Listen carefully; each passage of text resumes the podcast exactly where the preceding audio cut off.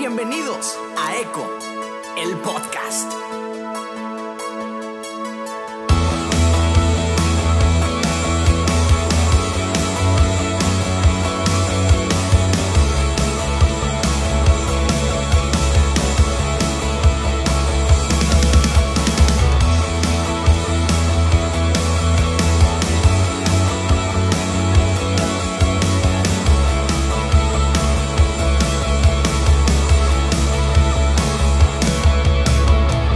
Bienvenidos a un episodio más de Eco. Qué chido que estén por acá. Como siempre, es un placer que, que se puedan tomar eh, tiempo de sus ocupadas vidas en cuarentena para escuchar este episodio. Y quiero, quiero irme directo al episodio porque, pues bueno, no hay tantas noticias más que que llevo una semana encerrado. Auxilio. bueno, eh, esta es, chido regresar. Así que vamos, vamos a, ir directo al, episodio. el día de ayer estaba escuchando una canción que, que me encanta, realmente me, me gusta bastante, y es eh, Blowing in the Wind de Bob Dylan. Y esta canción eh, si tienen oportunidad de ir a escucharla, vayan. Eh, ahorita después, pero bueno, si quieren ir ahorita también vayan ahorita y después regresan. Pero esta canción, resumido, eh, hace algunas preguntas un poco existenciales, algunas no tantas, unas complicadas, unas no tan complicadas, pero está haciendo preguntas y al final de cada pregunta, eh, como en la parte del coro, eh, dice que la respuesta está soplando en el viento. Y el, el, significado de la canción, cada quien le podía dar su significado, pero de forma general está diciendo que, que que, luchamos demasiado con conseguir respuestas, con, con querer, em, querer, em, nos rompemos la cabeza queriendo responder todo, que, eh, saberlo todo, a, a, preguntas que no, que no tienen sentido o que, y que las respuestas a veces están simplemente en el viento, simplemente están ahí eh, enfrente de nosotros. Y esta, esto se me hizo fantástico, porque eh, sobre todo en este tiempo de, de encierro en el que estamos, surgen un montón de preguntas. Surgen preguntas como de dónde vino. Obviamente están un montón de teorías de conspiración, si fue una estrategia china para comprar eh, acciones empresariales a bajos costos y retomar posesión de no sé qué, o si fue una estrategia mm, geopolítica del gobierno de Trump, o si o si fue creado en un laboratorio, o si salió de, de la sopa de murciélago, o no sé, ¿no? Montones de, teorías, montones de explicaciones, pero sí hay muchas preguntas. Hay muchas preguntas tanto generales como qué va a pasar, algún día nos recuperaremos, vamos a sobrevivir, como también eh, preguntas, preguntas muy personales como cómo voy a sobrevivir a esto, eh, voy a perder mi trabajo, voy a tener suficiente dinero, suficiente comida, ¿qué va a pasar si me enfermo? ¿Tengo seguro? ¿No tengo seguro?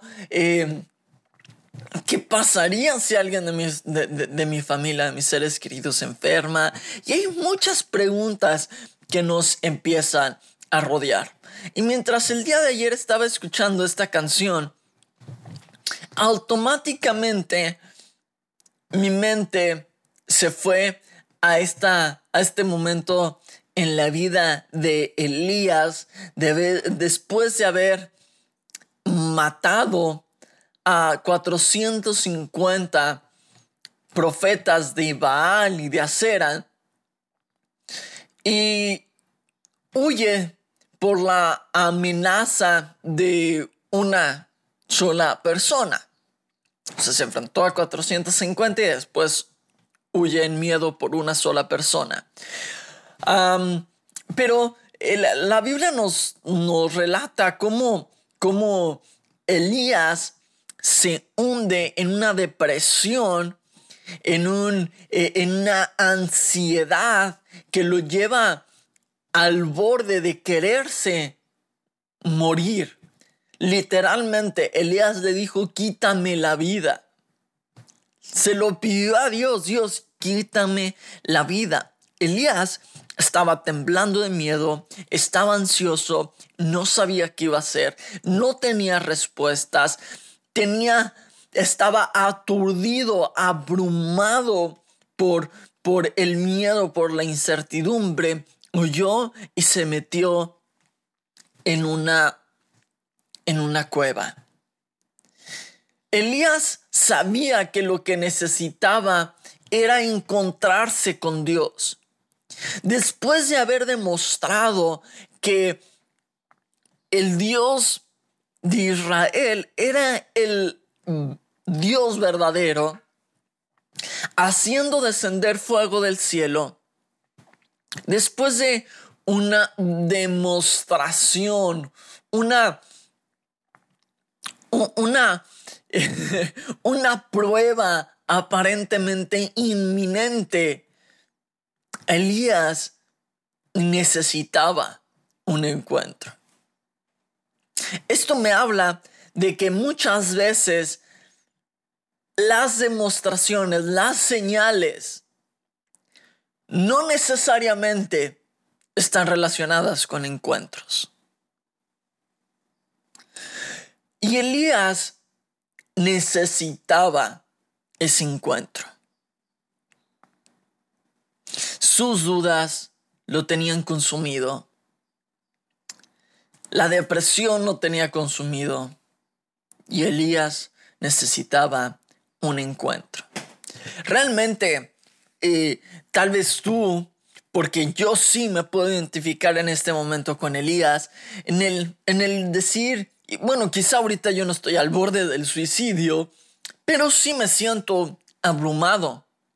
Realmente eh, mi, mi, personalidad es un poco paranoica y yo estoy siendo muy transparente en esto, pero yo soy paranoico, yo, yo veo los desastres venir y, quiero estar preparado para todo. Yo veo, eh, yo, yo puedo ver los peores escenarios venir todo el tiempo.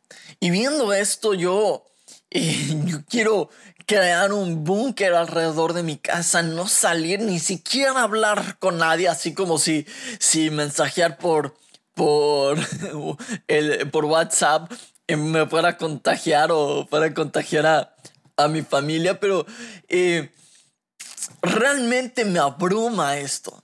Me abruma el pensar que, que no voy a tener suficiente dinero para pagar, para pagar eh, la comida, las tarjetas o, o, el, o, la renta del departamento. Y estoy seguro que muchos están teniendo este mismo problema. Las dudas los abruman. Y creo que en este momento es justo el momento donde necesitamos un encuentro con Dios. ¿Dónde está Dios en medio de todo esto? ¿Dónde lo podemos ver?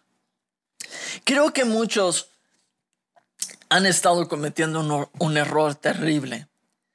Y es que han estado buscando a Dios en medio del desastre han estado buscando a Dios en medio de la pandemia. Y creo que fue el mismo error que cometió Elías. Porque mientras Elías, Dios le dice a Elías, te voy a visitar, y de repente Elías ve fuego descender, ve, ve, ve fuego venir y dice, ahí va a estar Dios. Y no estaba. Después ve un terremoto venir y dice, ah, esto es demasiado fuerte, ahí debe de estar Dios. Y ahí tampoco estaba. Después ve un tornado venir y dice, ah, bueno, entonces ahí sí debe de estar Dios. Digo, es un tornado, es algo 100% sobrenatural. Y ahí no estaba Dios. Y de repente se encuentra frente a un viento apacible que lo rodea. Y ahí estaba Dios. Cuando vemos la vida de Jesús, vemos a Jesús calmando tormentas, sanando enfermos, trayendo gracia en medio del juicio. Y con esto estoy refutando 100% la idea de que esto que está sucediendo es algo enviado por Dios en forma de juicio. Porque cuando yo voy a la Biblia y veo a Jesús, no veo a Jesús provocando tormentas y terremotos. Veo a Jesús calmando las tormentas y sanando a los enfermos. Cuando le llevan a la mujer adúltera, no veo a Jesús trayendo juicio. Veo a Jesús llevando gracia. Entonces, ¿por qué Jesús hace dos mil años calmaría tormentas y traería gracia para hoy dos mil años después provocar tormentas y traer juicio y desgracia? No tiene ningún sentido. Creo que lo que estamos haciendo es buscando a Dios en el lugar incorrecto. Dios no está provocando la pandemia. Dios no quiere provocar pandemias. Dios no quiere provocar enfermedades. Dios no quiere provocar muertes. Él quiere sanarlas. Entonces cuando vemos esto, nuestra reacción no debe ser, Dios está ahí. No, Dios está en el viento apacible.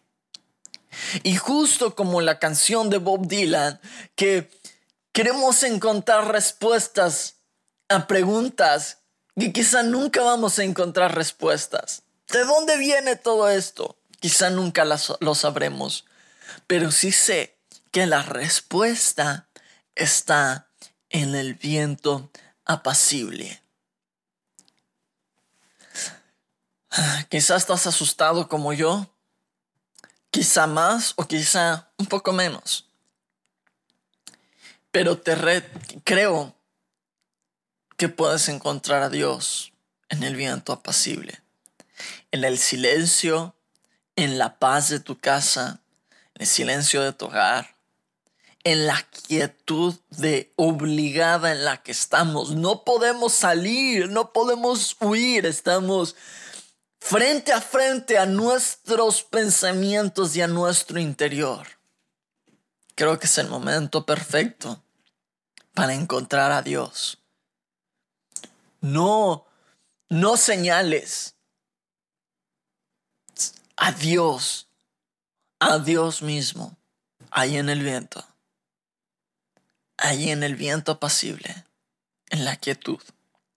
Es ahí donde Dios está. No en la desgracia, en el viento. Yo te reto a que en este, en este tiempo tomes unos, unos minutos y te quites esa idea de que esto es, esto es juicio. Porque Dios no viene a traer juicio.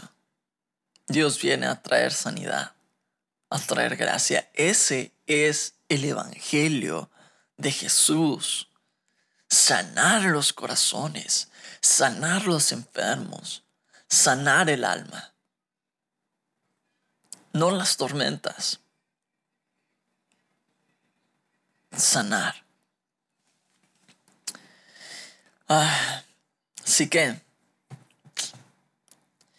creo que este tiempo va a ser, va a cambiar completamente la forma en la que hacemos iglesia y en la que llevemos nuestras vidas. Aprovechemos este tiempo realmente. Espero realmente que estés bien, que estés guardando tu salud, que estés siendo muy prudente en, en cómo estás viviendo, en que si tienes que salir a trabajar, eh, lo hagas con prudencia y que si estás trabajando desde tu casa, lo estés haciendo con responsabilidad. Em, creo firmemente que Dios, que Dios provee, que Dios tiene cuidado de nosotros y que Dios está con nosotros en medio de esta tormenta. Él no se baja del barco, Él está ahí y está lista, está listo para en el momento adecuado calmarla. Así que eso es todo.